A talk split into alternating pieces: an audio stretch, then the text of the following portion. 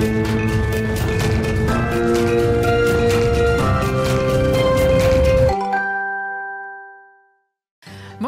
Ravi de vous retrouver pour Mark and Strat. Chaque semaine, je reçois des experts du secteur de la communication et de la publicité et des annonceurs pour évoquer leurs dernières campagnes, leurs dernières activations et surtout, surtout les enjeux stratégiques qui se cachent derrière. Alors au programme cette semaine, Let's Play. Les marques sont de plus en plus nombreuses à tenter des incursions dans le domaine du gaming. Alors pourquoi cet intérêt? Comment peuvent-elles tirer profit d'une opération sur euh, Twitch par exemple? Quelle stratégie adopter quand on est une marque qui n'a rien, mais alors rien à voir avec l'univers du jeu vidéo. On en parle avec Jean-Baptiste Bourgeois, directeur associé chez We Are Social. On parlera aussi d'engagement émotionnel. À l'heure des réseaux sociaux, on like, on applaudit, on met des cœurs, on met des étoiles. Bref, on utilise chaque jour des émoticônes pour décrire notre état émotionnel, notre ressenti face à un contenu. Macom Agency s'est emparé de ce sujet et a développé un outil qui vise à mieux comprendre ce qui se cache derrière ces petits symboles et surtout ce qu'ils disent de notre relation aux marques. Et puis on terminera avec euh, les enjeux de la com institutionnelle. Mi-septembre, pour la première fois en France, Pfizer a lancé une campagne grand public. Le film met en lumière des moments de vie qui n'auraient pas été possibles sans des avancées scientifiques qui ont amélioré la vie des patients. On en parlera en toute fin d'émission. Bienvenue dans Mark Strat épisode 8. Invité euh, de À la Une cette semaine, Jean-Baptiste Bourgeois, directeur associé de We Are Social. Bonjour. Bonjour. Euh, on va parler avec vous de l'attrait des marques pour le gaming. Le gaming, c'est 3,2 milliards de joueurs dans le monde, selon euh, Newzoo, qui en ferait la première industrie de divertissement au monde. Jean-Baptiste, j'ai l'impression qu'on est très loin de l'image d'Épinal de l'ado qui joue dans sa chambre. Le gaming, un, il est partout. Deux, il concerne toutes les générations. Est-ce que vous pouvez me dresser un peu le panorama de cette industrie Ouais, je dirais même 3, euh, il est cool. Euh, il est devenu cool. Avant, c'était euh, des gens qu'on imaginait, en tout cas pour l'opinion publique, des nerds dans leur chambre.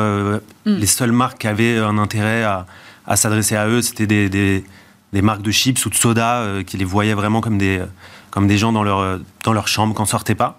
ça a bien changé, donc en termes d'image, mais aussi en termes de chiffres. c'est un marché en France qui s'élève à 5,5 milliards en valeur, ce qui est assez énorme. Et ce qu'en fait 5,5 milliards d'euros de valeur juste pour en, en, 2022 en, chiffre d'affaires. Ouais, ouais. C'est assez dingue et en effet c'est la première euh, industrie euh, culturelle. On aime euh, le dire. Après, ce qui est aussi impressionnant, c'est qu'il y a d'un côté cette image, de l'autre les chiffres, mais aussi les usages, parce qu'il y a certes le gaming où je pratique le, gaming sur ma console ou sur mon, sur mon PC, mais il y a aussi tous les contenus gaming en streaming sur Internet qui représentent, je crois, euh, une heure euh, de temps passé à consommer des contenus gaming pour les internautes en France, que ce soit sur YouTube ou sur Twitch. quotidiennement, il y, a, il y a une heure de temps passé à consommer du contenu gaming. Et comment les marques sont venues à s'intéresser au, gaming? C'est grâce à la digitalisation, grâce au fait que justement, maintenant, vous le disiez, le gaming, il est partout, il est sur nos téléphones, sur nos ordinateurs, sur nos télés, via les consoles, par exemple. En fait, ce qui est intéressant pour les marques, euh, et la raison pour laquelle elles, s'y intéressent, c'est déjà cette image, parce que faire partie de, de, de, l'écosystème des marques des gamers, c'est aussi être cool, de facto, mmh. euh, réussir à toucher la Gen Z, réussir à convaincre une cible aussi qui a un vrai pouvoir euh, d'influence. Aujourd'hui, les streamers, les créateurs, par lesquels les marques vont passer hein, la plupart du temps pour, pour collaborer ou créer des opérations sponsorisées. le créateur est une forme de de tiers de confiance. Elles leur permettent un, énorme pouvoir de, recommandation. Elles leur permettent aussi de, vivre des expériences qui, en termes d'engagement, sont euh, bien différentes euh, d'un simple like ou d'un simple commentaire sur Instagram. Si je passe une heure sur l'île Roblox de, Spotify ou une heure sur un live EDF euh, e sur Twitch, évidemment que la mémorisation du message, l'affinité, la préférence avec la marque, elle va être démultipliée par rapport à l'exposition de 5 ou 10 secondes à un poste euh, Insta de la même marque. Donc je pense que c'est ça aussi qui les intéresse.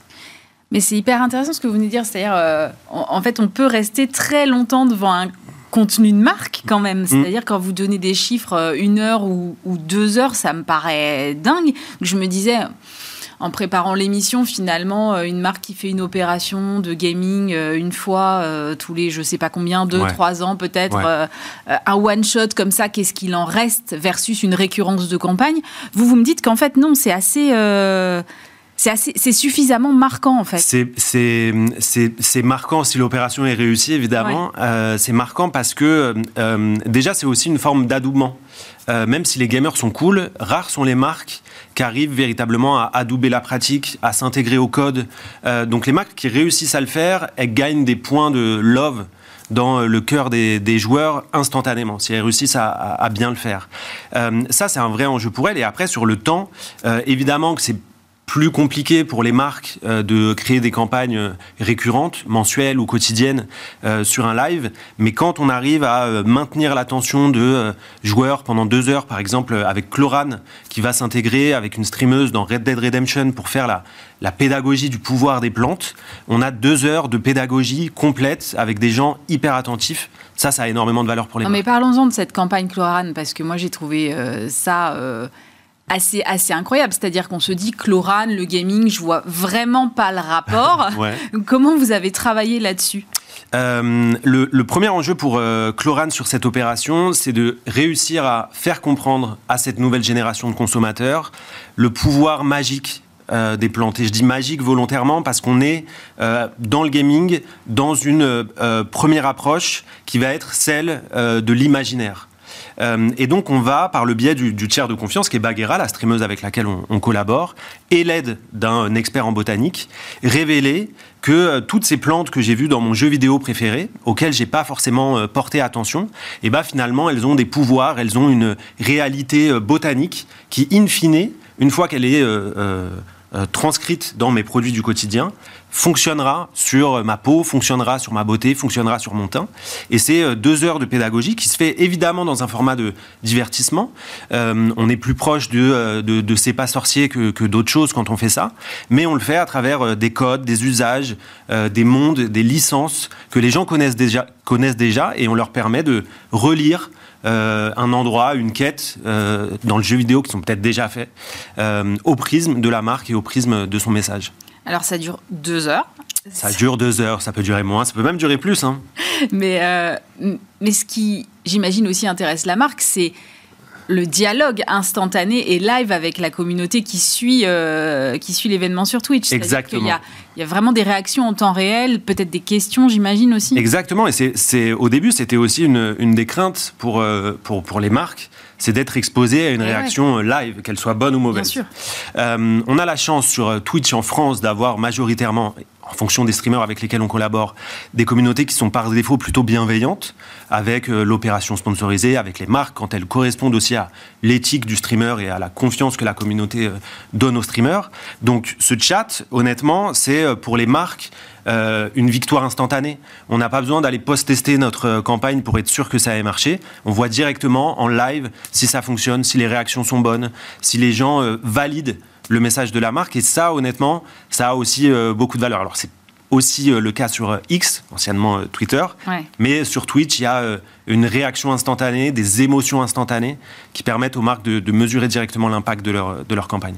Alors moi, je voudrais qu'on prenne un autre exemple qui est celui d'EDF sur lequel vous avez travaillé aussi. Là, de la même façon, on se dit EDF, comment on le raccroche? Et ce que je trouve intéressant, c'est que finalement, les marques qui... Euh, sont loin des marques que vous décriviez au début, c'est-à-dire euh, soda et chips. Évidemment. Euh, là, on est vraiment sur des choses beaucoup plus, j'irais presque intellectuelles aussi finalement. Oui, oui, oui, oui, oui, oui, oui. Et, ça aussi, ça vient du, changement de, perception. On s'adresse euh, pas juste à des gamers, on s'adresse à des consommateurs euh, qui sont inquiets, qui ont des craintes ou qui ont parfois même des a priori sur le mix énergétique euh, français. Mm. et on peut leur raconter la vérité, on peut leur expliquer comment ça fonctionne, on peut leur dire que le barrage hydroélectrique de, de Serponçon, et eh ben, quand on le modélise dans Flight Simulator, c'est plus facile de le visiter, c'est plus facile de le survoler et c'est plus facile de comprendre à quel point il est pour euh, la région euh, autour, pour euh, l'énergie qui, fournit.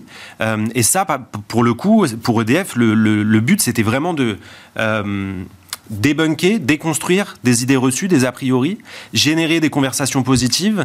et ça a été le cas, et ça a été le cas en live avec, pour le coup, un expert EDF, un streamer, et la marque, des logos, de la vraie awareness pour faire comprendre que celui qui me parlait, c'était personne d'autre que DF et que le premier, le premier producteur d'énergie en France était finalement moins inquiétant, bien au contraire que prévu pour moi, streamer qui m'était peut-être jamais intéressé à ça et qui aurait même pas fait l'effort d'aller euh, me renseigner. Donc la marque vient euh, aux consommateurs, leur explique avec les codes du gaming, c'est vraiment important d'adouber, de respecter euh, les codes et de s'y intégrer intelligemment pour être sûr de faire passer son message. Si on a ces, ces, critères-là, si on valide ça avec le streamer et la communauté, théoriquement tout se passe bien, même avec les messages les plus compliqués de, de, de, marque, ouais. Et on peut intégrer n'importe quelle marque intelligemment dans un, univers de streaming? Je pense, je pense que, je pense que, je pense qu'il y a. Alors évidemment, comme il y a des réactions live, comme il y a des gens qui, euh, comme on s'adresse souvent à des communautés, euh, c'est des communautés qu'on fait confiance à un créateur, euh, donc il faut prendre ça en compte. Les questions d'éthique, euh, les questions, on ne peut pas euh, euh, partager tous les messages, on peut très vite basculer du côté de l'opportunisme, honnêtement. je pense qu'il faut le garder en tête. c'est très vite visible.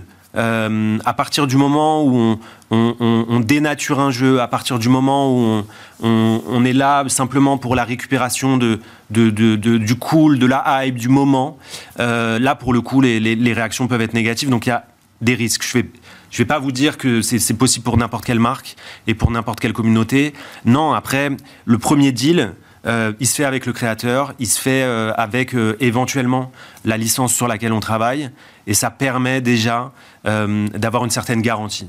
Quels sont les, KPI qu'on regarde sur des, des, choses comme ça qui sont quand même voilà, qui prennent du temps, qui nécessitent un vrai engagement de la marque, qui nécessitent de faire appel, vous le disiez, à un streamer ou un créateur à, côté. Ouais. Euh, comment vous... C'est la question que se posent les marques, euh, parce qu'il y a évidemment euh, quelque chose de sexy. C'est la mode de faire des OP sur le gaming. Mais après, il y a la réalité business, il y a la réalité de mes objectifs de, communication. Alors, sur du simple fait de, de, parler, de prendre la parole, Évidemment que les KPI classiques, euh, awareness, euh, considération, euh, peuvent être mesurés avec cette, ce genre d'opération.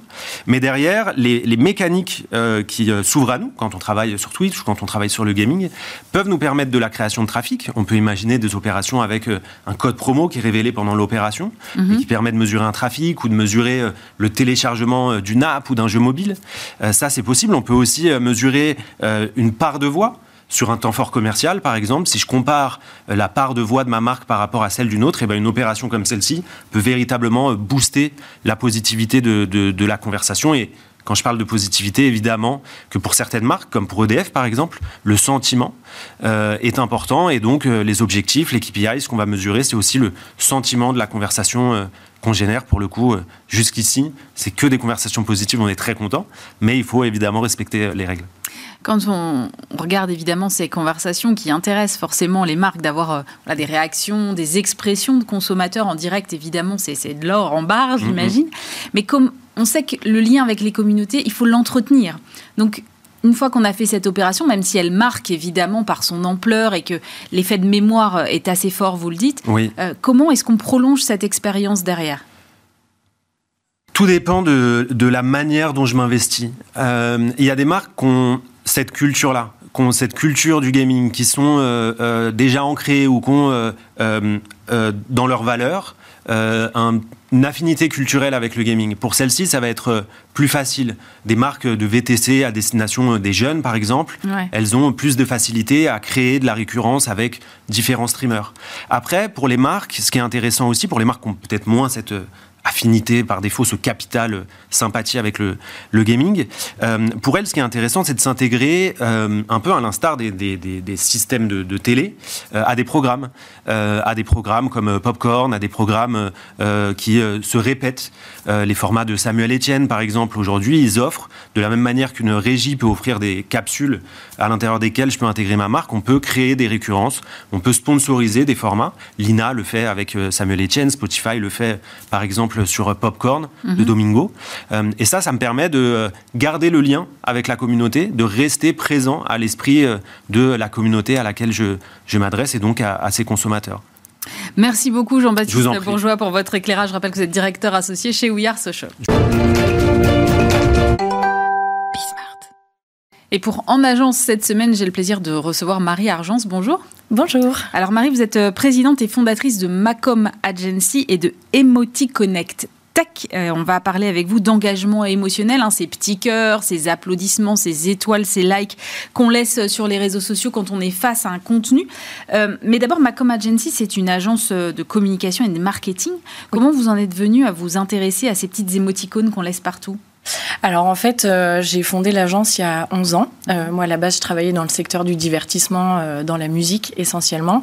Et donc, étant très proche des artistes et de la sensibilité de, de l'être humain de manière générale et assez exacerbée chez, chez les artistes d'ailleurs, mm. je me suis toujours intéressée à l'aspect psychologique, sciences cognitives.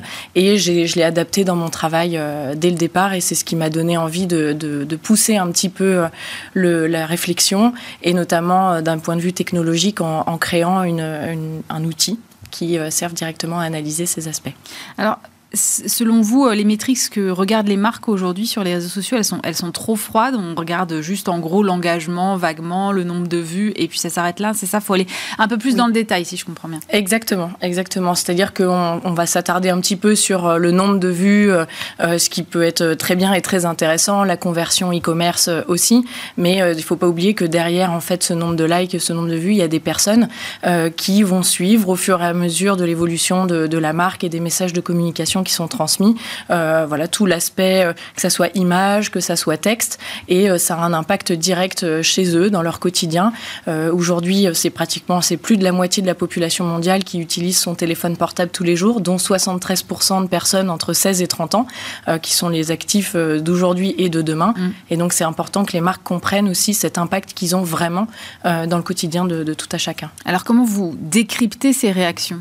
Alors en fait, euh, au départ, euh, on était vraiment sur euh, des, commentaires un petit peu classiques. Ça a été un gros travail de fourmi et j'ai eu la chance, et j'ai toujours la chance d'ailleurs d'avoir fait un, partenariat important avec le CNRS. on s'alimente de leurs recherches et ils s'alimentent aussi de la nôtre. On va chercher tout ce qui est analyse sémantique, en fait, tout ce qui est retombé de texte, les emojis, donc les, émoticônes qui sont même un, mode de langage à proprement parler. Et donc on a tout intégré dans notre machine, qui est une machine basé sur le principe du machine learning, donc de l'intelligence artificielle, même si c'est un terme un petit peu euh, populaire et vulgaire aujourd'hui, euh, il, est bien certain que c'est ce qui nous permet aussi d'aller un petit peu plus vite. Donc c'est utiliser euh, la technologie à bon escient et de façon tout à fait bienveillante. Mais moi j'ai une interrogation parce que je, par exemple, moi, je suis un mauvais, sans doute un mauvais exemple, le contre-exemple, j'utilise très peu le, panel d'émoticônes sur Internet. Je vais tout le temps mettre le, même like. Donc en fait, mon like, il recouvre un panel d'émotions et de réactions finalement assez différentes. Et ça, l'IA, elle peut pas euh, le deviner en fait. Alors au-delà euh, en fait du, like et du, euh, petit bonhomme sur mm. lequel on va cliquer, on a de toute façon des réactions sur des commentaires, pas forcément sur le même sujet, mais en fait c'est englober toutes ces, toutes ces réactions qui composent votre profil sur vos différents réseaux sociaux ou alors sur des sites médias. En fait, à partir du moment où où il y a de la sémantique sur le web, euh, on rentre en capacité d'analyse. Comment vous faites ensuite le lien entre la sémantique et les symboles? Alors c'est justement là où euh, on a fait un très gros travail. On s'est basé euh, euh, sur des travaux de scientifiques et notamment un monsieur qui s'appelle Plutchik qui a constitué ce qu'on appelle la roue des émotions, qui est utilisée beaucoup en, psychanalyse, en mhm. psychologie et dans les études de, neurosciences. Et en fait, on a associé toutes ces, ces, images, ces textes avec les définitions des émotions, des adjectifs. Donc il y en a énormément. nous aujourd'hui, on s'est focalisé sur les huit grandes thématiques d'émotions, mais on va poursuivre pour rentrer encore plus dans la précision. À quoi ça sert ensuite euh, aux marques, cette data-là que vous analysez et, et agrégez en fait hein? Oui, en fait l'utilité euh, c'est de, pouvoir euh, comme échanger avec euh, les consommateurs en direct, euh, de connaître vraiment précisément, parce que quand on a des milliers et des milliers de commentaires, euh, que ce soit pour des grandes marques ou même des marques un petit peu plus intimes, Internet regorge de, de, de, résultats et de, et de réactions. donc c'est de pouvoir avoir des données sur vraiment l'impact qu'ils ont vraiment sur, sur la santé mentale des gens et de pouvoir ensuite améliorer leur message publicitaire ou faire évoluer leur, leur marque sur de la stratégie produit ou globalement sur leur, leur, stratégie, même prendre soin de leurs propres employés, parce qu'on s'est rendu compte qu'il y avait euh, aussi un gros sujet sur la marque employeur et pouvoir pérenniser euh, l'emploi euh, au sein des structures. Comment est-ce que vous, euh, vous procédez pour ce mapping? Vous allez chercher, euh, j'imagine, sur les réseaux sociaux, mais pas que. Vous, c'est, De ce que je comprends, c'est un peu au-delà de ça, en fait. Tout à fait. Alors on travaille beaucoup sur les réseaux sociaux parce que c'est là où il y a le plus de connexions quotidiennes et où il y a un suivi qui est plus important euh, par rapport à l'individu euh, euh, seul, mais aussi par rapport à la communauté. Mais il y a des réactions aussi bien sur des sites médias que sur des forums. Parfois il y a des, forums très spécifiques, notamment dans le secteur du bâtiment, enfin dans plein plein de secteurs ah d'activité différents. Et donc nous on va chercher en fait toutes les données que rassemble le web. récemment on a fait une étude sur le secteur de l'immobilier et du déménagement. Il y a 50 millions de résultats en sémantique en France euh, sur une rétrospective d'un an sur ces thématiques-là. 50 millions sur un an? Sur un an. ah oui, sans l'IA, on n'y arrive pas là. Voilà, c'est ça. On ne peut pas tout retenir, même si on a de la bonne volonté, c'est pas possible. et, ça, vous donne quoi alors à la fin, cette étude sur, euh, sur l'immobilier? Alors c'est un constat, euh, voilà, savoir, là en l'occurrence, ça a conforté aussi des chiffres sur le fait que l'immobilier est un stress, que le déménagement, c'est le, le la troisième plus grosse crainte des Français. Et donc c'est de pouvoir dire aux marques, parce que bien souvent, quand on est dans notre quotidien de travail, on est un peu dans notre microcosme, on se rend pas trop compte de ce qui se passe à l'extérieur. Mm. Et donc là, on a vraiment un constat sur la globalité, ce qui se passe euh, dans la tête des gens et comment faire pour améliorer ça. Euh, faire, euh, en fait, l'union fait la force, j'aime dire ça, mais mm. c'est rassembler aussi les marques ensemble sur un même secteur d'activité pour prolonger une expérience client, que ça soit digital, mais aussi le, le physique et l'humain est, est, indispensable. Quelles sont les, les, réactions des marques justement quand vous leur montrez ce, ce type d'études Alors, ils sont toujours très touchés, euh, surpris. C'est vrai que euh, ça met en exergue certains points auxquels ils n'avaient pas forcément pensé. Et euh, c'est toujours un très très bon accueil. Et aujourd'hui, on a des demandes de plein de secteurs d'activité différents. Et, et, je suis très heureuse de ça. Merci beaucoup Marie Argent. Je rappelle que vous êtes présidente et fondatrice de Macom Agency et Emoti Connect Tech. Merci beaucoup. Et dans Marquez-moi cette semaine, Jérôme Dévé, bonjour. Bonjour Vous êtes euh, directeur de la communication externe de Pfizer France et mi-septembre, pour la première fois en France, vous avez lancé une campagne grand public avec euh, un film orchestré par l'agence Breaking Web, diffusé dans les cinémas euh, Pâté à Paris et en ligne. Ça s'appelle La science vaincra. Moi, j'aimerais comprendre d'abord quel était l'objectif de cette campagne. Bah, peut-être un mot sur Pfizer. Pfizer, c'est un laboratoire qui a été créé en 1849 mm. et est présent en France depuis 70 ans. Et qui connaît vraiment euh, Pfizer en France? Pas grand monde avant la pandémie euh, euh, Covid-19. Donc c'est vraiment à, à l'occasion vraiment de la mise au point du vaccin contre la Covid que la marque est rentrée dans, les, dans les maisons en France. Et donc c'est vraiment ça a été une prouesse scientifique déjà et technologique qui a été remarquable.